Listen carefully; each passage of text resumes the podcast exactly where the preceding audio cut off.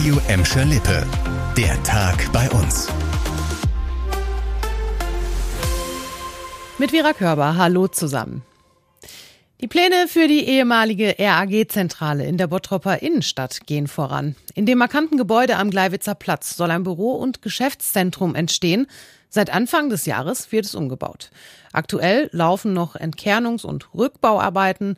Wir haben mit Investor Garrett Bauknecht gesprochen und er erklärt, was auf den rund 13.000 Quadratmetern geplant ist. Das neue Gebäude wird eine gewerbliche Nutzung haben. Also das kann von, von Bildungseinrichtungen über Büros, Architekten, Freiberufliche bis aber auch zu Arztpraxen und Kliniken alles sein. Die Bauarbeiten am RAG-Gebäude sollen bis Mitte 2022 abgeschlossen sein.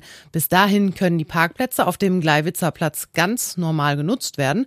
Auch den Platz selbst will der Investor umgestalten.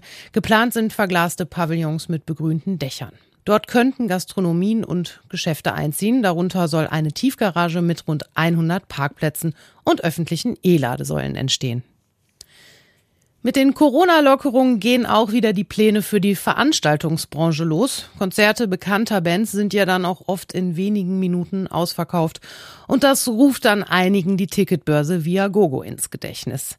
Und genau davor warnt jetzt die Gelsenkirchener Verbraucherzentrale. Wer keine Tickets mehr bei offiziellen Anbietern bekommt, der soll es auf keinen Fall bei Viagogo versuchen. Zum einen seien die Preise dort oft deutlich höher und außerdem sei Viagogo kein offizielles Verkaufsportal. Die Ticketverkäufer bleiben anonym. Bei abgesagten Veranstaltungen bekommen Käufer keine Rückerstattung. Und auch, dass die Tickets echt sind, ist laut der Verbraucherschützer in Gelsenkirchen nicht garantiert. Ja, und wenn wir von Veranstaltungen sprechen, dann aber auch leider von einer, die jetzt definitiv der Pandemie zum Opfer fällt. Die Kranger Kirmes. Die wird es in diesem Jahr nicht geben. Wegen der sinkenden Inzidenzwerte hatte die Stadt Herne noch einen weiteren Versuch gestartet, eine Alternativveranstaltung auf die Beine zu stellen. Aber am Ende konnten sich Stadt und Land dann nicht einigen.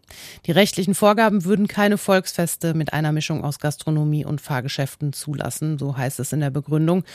Schon im vergangenen Jahr musste die Kranger Kirmes wegen der Corona-Pandemie abgesagt werden. Autofahrer, die regelmäßig auf der A31 unterwegs sind, die müssen sich in nächster Zeit ziemlich gedulden.